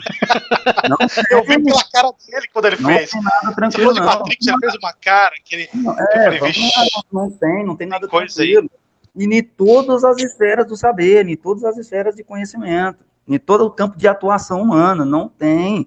Não tem. Se eu for perguntar para um psicólogo no campo o que, que é o real, o real existe como natureza, se o real existe como uma realidade, essa realidade ela é perfeita, ou esse real no seu campo de natureza existencial, ele é um real em construção constante de, de, de ficção em dimensões de mundo, né? Multiversos e é, tridimensionais. E, é e é o real de quem? É, é meu? O real de quem? Nossa. Rapaz, meu irmão. Vai longe, né? É, então, é, então assim, então vamos vamos entender essa complexidade. Primeiro vamos entender como que boa parte da humanidade responderam isso. Depois, como essas visões foram questionadas, sendo possíveis ver de outras formas. Né? A gente a gente teve uma cultura de tradição que nos fez acreditar que o real é aquilo do qual eu consigo me envolver com ele, primeiro materialmente, segundo afetivamente. Então, a gente passou a entender durante um bom tempo de que é, o que é real é aquilo que os meus sentidos conseguem captar da, da, do mundo, da vida, o que os meus sentidos é, meus olhos, o que meus olhos veem, o que meus meu sentido, o que eu toco, né, o que eu sinto, é real o calor, é real a pressão, é real a, a, vida que eu vejo, que eu assisto, que eu acesso, que eu, né? Então, isso é real. E o que eu tenho de afeto também é real. Entendeu? O amor é real. Né? A gente acreditou que trabalhar esse conceito de realidade seria isso. Né? O problema é que, quando vai para a espécie humana, você vai ver que cada indivíduo tem uma forma de captar o mundo com seus sentidos. E aí você vira e fala: bom, seria muito bom se a minha forma de captar o mundo, se tudo que eu vejo for a mesma coisa que vocês veem, que o outro vê, que tudo que eu sinto é a mesma coisa que o outro sente, nós não teríamos essa discussão. Por quê? Porque todo mundo veria as mesmas coisas com clareza, todo mundo sentiria os mesmos sentimentos, as mesmas expressão, e o real estaria dado, imposto. E se a gente, se acontecesse qualquer fenômeno feito pelo humano mesmo, se nós fizéssemos qualquer coisa, todo mundo veria da mesma forma, todo mundo sentiria da mesma forma, então seria uma coisa muito, muito real. Entendeu? Aí você passa a entender que não funciona muito assim. Que não, não dá para eu defender isso como real, a não ser que eu reconfigure a natureza do conceito de real. Por quê? Porque se eu virar e falar assim, ó, é real tudo que eu capturo, mas é real também tudo que o Renan consegue capturar da realidade. Tudo que o Cleiton consegue capturar da realidade. Mas aí, o Renan capturou uma coisa que eu não capturei, eu não consigo enxergar, eu não vejo dessa forma, eu nem enxergo isso, e, e para mim não é real, porque eu não enxergo, não capto isso. Uhum. Mas pro Renan, mano, eu não sinto isso, para mim não é real. E olha quando, olha, esse, quando assunto esse assunto cai naquele assunto que a gente estava falando agora há pouco. É, é, é Ó, olha, trem cabuloso. Então, esse é o conceito mais presente. Não é à toa Maravilha. que quando a pessoa. Você está vendo com seus olhos, rapaz, olha aí, ó, é só você ver. Entendeu? A ciência já está não sei o que lá. Ou então, o cara está tão convicto de que eu tenho um histórico de atleta. Eu não peguei Covid. tenho um histórico de atleta. Eu senti. É real, é real. Ele não está mentindo, não. É real. É real, ele não está mentindo. E ele está convicto Sim. daquilo, mas ele quer impor aquela realidade. Aí você vira e fala: bom, aquela realidade é real. Mas ela é uma realidade que não existe em outros mundos, de outros indivíduos, em outras realidades. Aí você vira e fala: pô, então quer dizer que nós vivemos em uma realidade que tem infinitas realidades em que o Matrix tem todo sentido. E aí que você já vai fazer até conexão com a última pergunta, com a pergunta do Clayton, né? A sua realidade querendo impor sobre Ai, a realidade do outro. Não, mano, dependendo como é. cara pensa, doido, não tem como ele não ser violento. Dependendo como o cara pensa, não tem como, porque ele, para se defender a sua própria existência, ele já é violento. Porque ele não consegue entender uma outra possibilidade de existência para ele, aí ele, ele, ele, ele usa um recurso e vai chamar que aquilo é liberdade de expressão, porque a única forma dele entender o mundo é sendo daquele jeito que ele tem que falar aquilo, porque é daquele. Senão ele vai endoidar, senão ele vai morrer, senão tá tudo errado. Então não tem como. Ele entra em parafuso até você mostrar que eu, é possível. Tem que ter paciência com esse, com esse povo. É, um, é uma coisa assim, cabulosa. É óbvio, Cleito, que se você dissesse assim, olha bem, olha o risco ó, do Renan lá, que ele tá, que ele tá apontando, não é do Renan, da maioria da, da maior parte da população brasileira vai perguntar, mas Deils, se esse povo estudasse má filosofia, não ia estar tá desse jeito, não. Eu falo, não, meu amigão, você tá caindo no mesmo, você tá achando que é falta de conhecimento. Você tá na mesma cabeça, você está achando que é falta de conhecimento. Esse povo estudou com grandes filósofos. Você acha que não tem aluno meu que assistiu aulas, que, que, que gosta de mim, me admiram e que faz essas merdas. Sim. Merdas que eu chamo aqui, não é que meus alunos, né? Merdas que eu chamo aqui é que em algum momento não tenham cuidado de se, de se posicionar e se posicionam sem querer como forma de se proteger a sua existência, como forma violenta no seu discurso contra o hum. outro, querendo impor, entendeu? Sim. Sem... Cara, eu, eu, vou mais além, a gente tem familiar, não. a gente tem amigos próximos que te amam, que gostam Exato. muito de você. Exato, mano, só eu. que pensa diferente que, cara. Vou nem falar o resto aqui, porque, enfim. é complicado. O esforço que a gente tem que dar com isso, você fala, cara, como? A forma que a gente tem que ter, porque você imagina eu, família cristã, religiosa, fundamentalista ali, minha mãe, meu irmão, sabe? Então, Sim. uma família e meus irmãos muitos irmãos, entendeu? Na família. Aí meu pai que me perdoa que o assunto já está resolvido, mas, cara, foi muito difícil imaginar meu pai votando no Bolsonaro com um filho gay. Com dois filhos gays, não só um, com dois. Cara, é, é muito louco na cabeça. Você fala, como? Não, não a, gente, tem que tomar cuidado, porque senão nós fica louco. A linha é muito tênue, aí, é muito. Aí nós vamos. É, é, nós vamos ajudar boa parte. Assim, aí nós vamos exigir um bom trabalho dos nossos colegas psicólogos. E que, que sejam bons. Que sejam bons. Para poder dar força para esse pessoal. Sim. Serviço Serna. Porque senão, meu amigo, sabe o que vai acontecer? Porque senão vai só ser fortalecido, vão, vão armar para vir com unhas e dentes, defender a sua identidade e você se assumir e dependendo até fazer a mesma merda do que aquilo que a gente está tentando superar. Uhum. É um desafio. E se você me perguntar como é que faz isso, eu falei, não sei, eu tô, tô, lutando, minha vida é fazer isso, minha vida é tentando fazer isso. Aí você, você me conheceu, você conviveu comigo, né? E, e, talvez foi essas doiduras nossas que fez a gente estar tá aqui hoje, batendo um papo, Sim. encantando. Entendeu? Maravilha. Não sei se eu respondi. Respondeu. Muito além do que a gente esperava. Muito, muito bom. É, muito bom. É, algumas pessoas a respeito desse o que é real. É, tem lá a, a, série da Netflix, A Era dos Dados, que tem um episódio interessantíssimo em que um cientista né, da tecnologia vai dizer, olha, vamos chegar num determinado ponto que nós não vamos mais conseguir identificar o que é real, e o real entendido como verdadeiro da realidade, e o que é, é criação, vamos colocar assim, o que, que é ficção. Simulação, talvez. Vem aí o deepfake. Próximas eleições. Exatamente. Estamos... Então, você, é, a, cara, Aí, então, assista lá, é uma dica legal. Eu vou assistir também, não assisti ainda. Pra, como foi o nome? Bom, não me recordo, o colega, o nosso colega que fez essa pergunta, você falou que é colega, que é amigo. Rodrigo Coelho. Rodrigo. Talvez até tenha visto, mas é que me veio na cabeça aqui, que eu acho é legal considerar. E uma outra coisa, que é um, um uma coisa interessante, que naquele filme, nesse filme aqui, ó, nesse filme aqui, quer ver?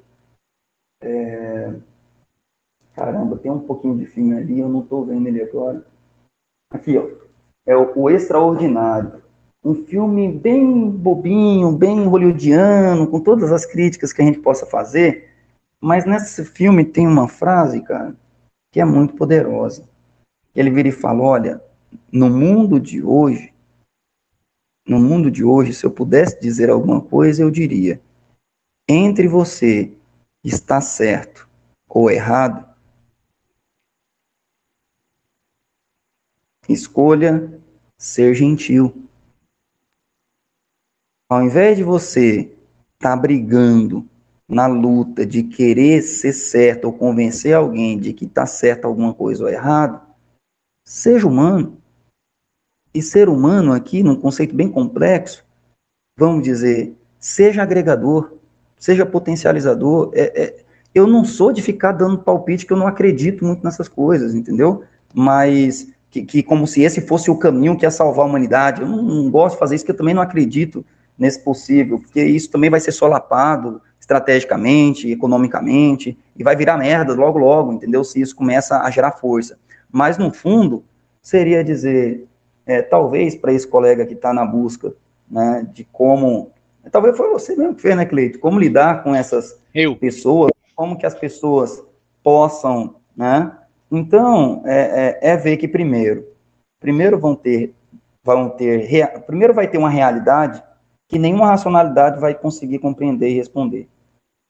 Seu pai vai ter um comportamento que, na sua lógica racional de visão de mundo, você fala não tem sentido, endoidou, velho, entendeu? Minha mãe, meus irmãos, que para você mostrar um outro mundo vai ser um, um, um, uma energia tão grande e, que na, e o risco, dependendo do risco de se confrontar, o risco dele não entender e, e, e, e é, agir forma aversiva contra você, porque esse tipo também de comportamento de violência, não estou isentando eles, todo comportamento é um reflexo da sua estrutura de pensamento, Né?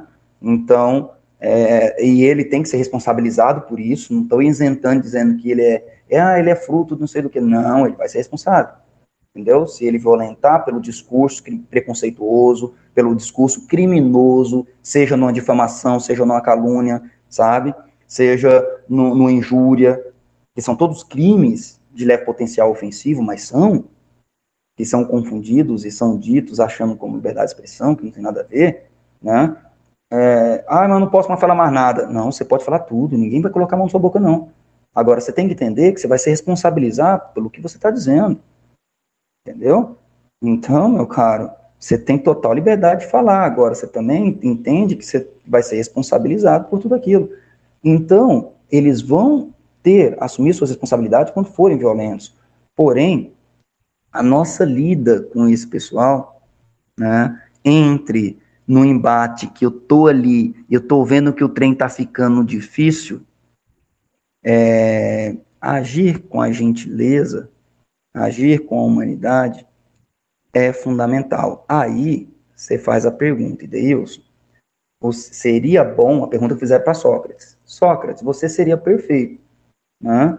A sua visão, mas desde que o ser humano, a espécie sapiens, fosse somente racional. Estaria tudo certinho se toda a espécie nossa fosse racional, somente racional, ouvisse uma conversa dessa, entendesse, porque somos só racional, então a partir de agora, a minha razão teve a compreensão, e eu não vou mais ser preconceituoso, eu não vou mais brigar com ninguém, eu vou, eu vou ser gentil, vou... mas nós não somos só racional. E aí vai ter mais para frente a outra corrente teórica de compreensão da espécie humana que vai dizer, meu caro, a razão é pouquinho. Nós somos mais a outra coisa do que a razão. Entendeu? Sim. Nós primeiro sentimos e a razão vem sempre atrás dos afetos, tentando entender o que está acontecendo comigo, o apaixonado. A razão sempre está atrás, tentando saber que merda que está acontecendo comigo. Entendeu? Por que, que, eu senti alguma coisa? A razão sempre vai questionar o que você sente. E o que você sente, na maioria das vezes, sempre vem antes. É óbvio que o que você sente, o impacto dele, faz parte do agenciamento dos significados que você tem na sua vida. A intensidade dos seus afetos, ela está envolvido naquilo que você compreende. Se o cara não tem significados diante de tal fato, aquele fato não vai afetar ele emocionalmente da forma de outras né, pessoas. Né, quando você vê, é, quando você vê um fato ocorrendo com pessoas que você não conhece, você vira e fala, pô, cara, é, um, é uma pena, não sei o quê. Mas é alguém vira e fala, cara, aquele lá é o filho do Renan é, é o amigo, é o, é, o, é o amigo do Renan. O que, meu irmão? Por, automaticamente, uma informação é capaz de mudar totalmente o afeto. Entendeu? Então, é, é, é, olha, olha uma coisa. A razão tentando entender o afeto, tentando entender o afeto que acontece conosco o tempo todo, mas a intensidade do afeto, ao mesmo tempo, sendo sendo intensificado ou não, na medida de tudo que eu vivi, de tudo que eu estudei, de tudo que eu entendi. E ela se construindo. Então, o que você estudou, vivenciou, experienciou da vida, refletiu, constrói a sua potência de afeto, por isso que tem coisas que te afetam hoje de uma maneira que antigamente já não afeta mais, por quê? Porque você experienciou, refletiu e a sua racionalidade compreende o mundo de uma forma diferente. Né? ajuda você até lidar com novas decisões, ter novas visões de mundo. Então, aquilo que te afetava te deixava desesperado. Hoje você transita com uma coisa chamada equilíbrio emocional, né? como uma pessoa mais sensata, mais preparada, com uma habilidade para o empreendedor e o profissional do século 360 mil, né?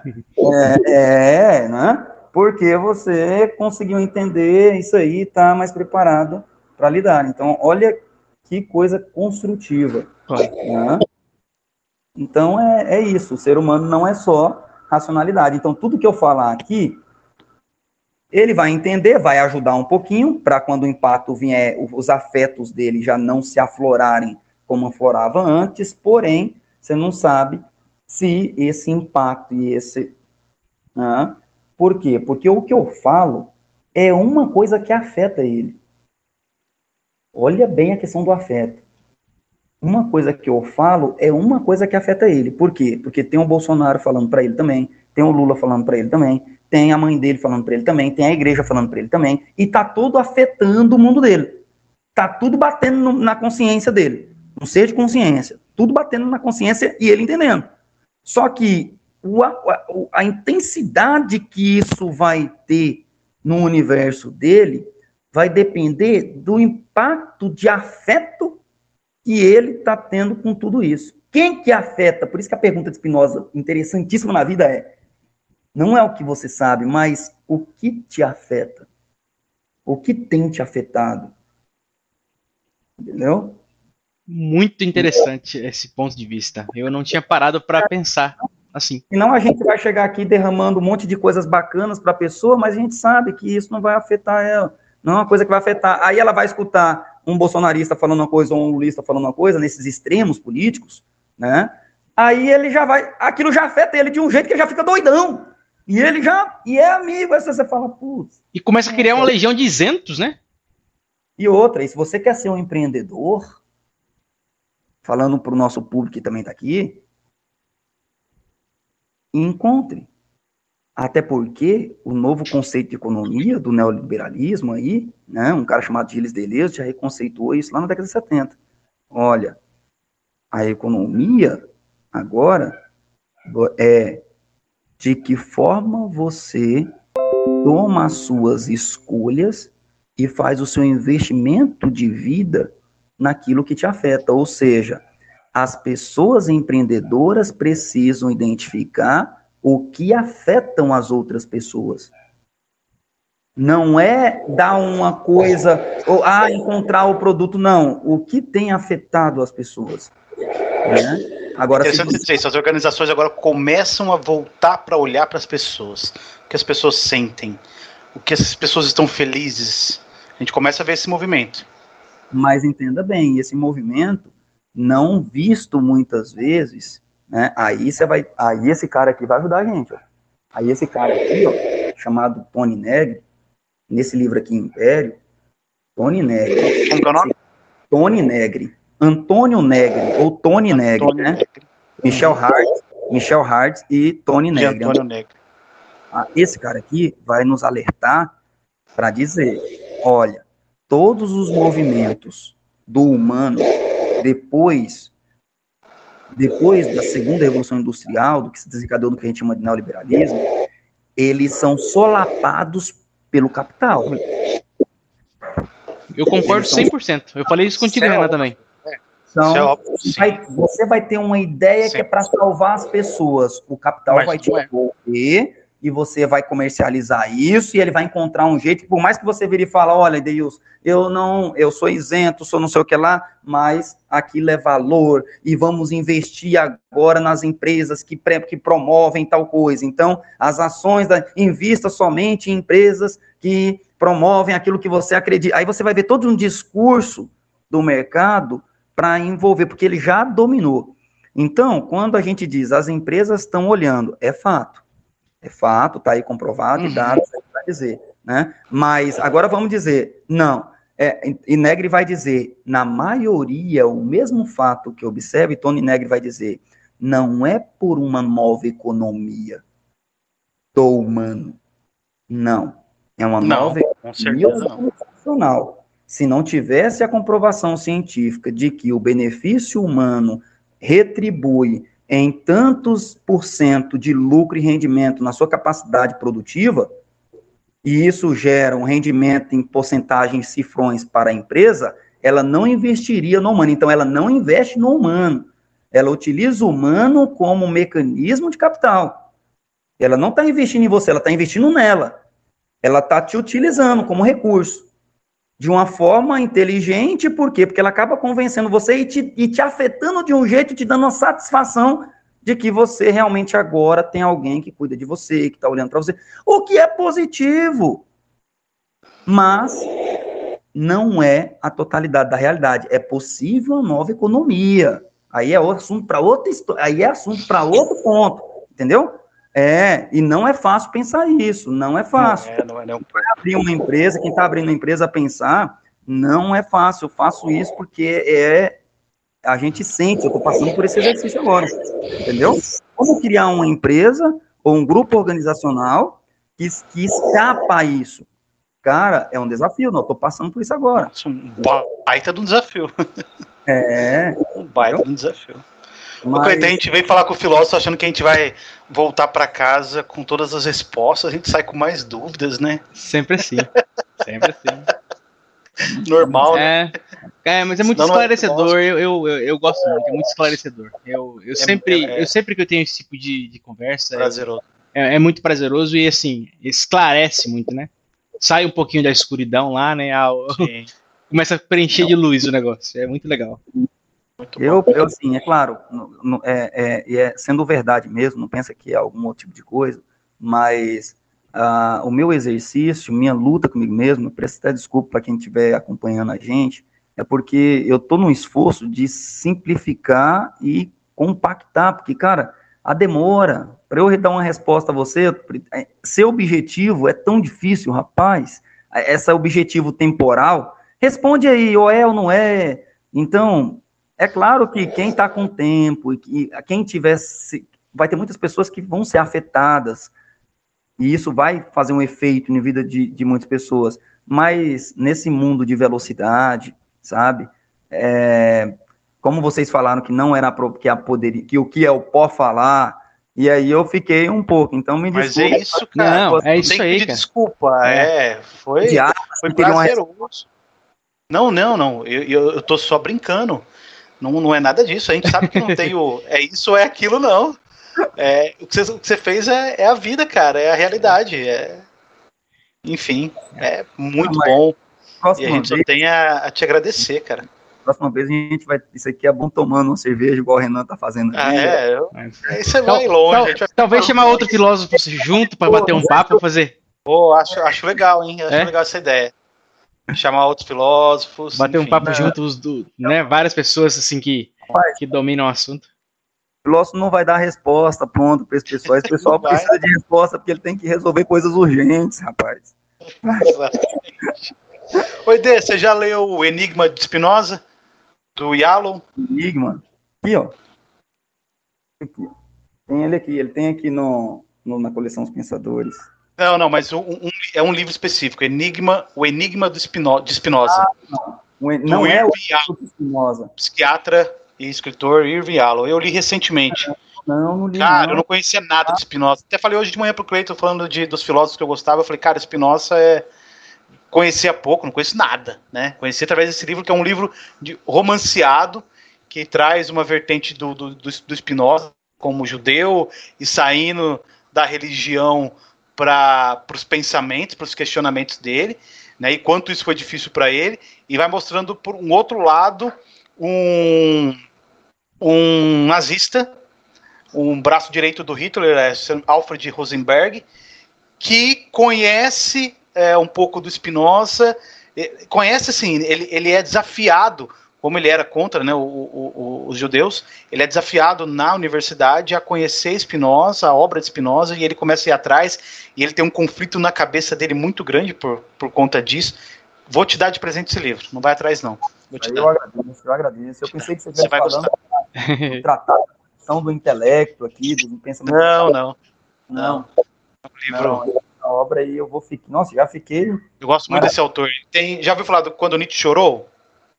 Já ouvi falar, mas não li nada. Esse é o mais famoso dele. E é, é, o mesmo autor, é o Irving. Ah, o mesmo autor? É uma outra obra? É uma outra obra, isso. O não, Quando Nietzsche Chorou é um e... Se fosse um outro autor, olha aí. Ó, não, não. não. Eu vou, vou te dar de presente. Não, eu agradeço e vou ler com muito prazer. É isso. É isso. Meu amigo, obrigado, viu? Oh, imagina, cara. Foi eu, maravilhoso. Eu não, não sei nem o que dizer, cara. Tamo aí, bater papo, é uma coisa que a gente faz, não mais com pessoas. Falei, é um privilégio conversar com, com vocês, né? E, rapaz, foi um prazer, Cleito, conhecer você e... Igualmente, prazer é todo meu. Qualquer coisa que a gente tenha dito aqui não tenha sido aí o seu público do canal não gostou, me perdoe. E em outros momentos, quem sabe, a gente se encontra para para outras dimensões, outros papos e outras vidas, né? É, o público vai gostar sim. Inclusive, o público que gostar já Deixa o like. Tá. Deixa o like. se, inscreve, se inscreve no canal. Isso, vamos compartilhar. Olha que riqueza de conteúdo que a gente teve com o professor Ideilson aqui. Muito, muito interessante, achei muito, muito legal. Agradeço demais. Muito obrigado, Renan, por ter proporcionado a, a presença do, do Deilson aqui com a gente. Eu Espero que. Agora. Não sei o que aconteceu, eu tô lacrimejando, rapaz. Tá vendo? A vida, a natureza pulsando a emoção, rapaz. Ó. É. Muito, muito bom mesmo. Muito é, obrigado. Muito bom.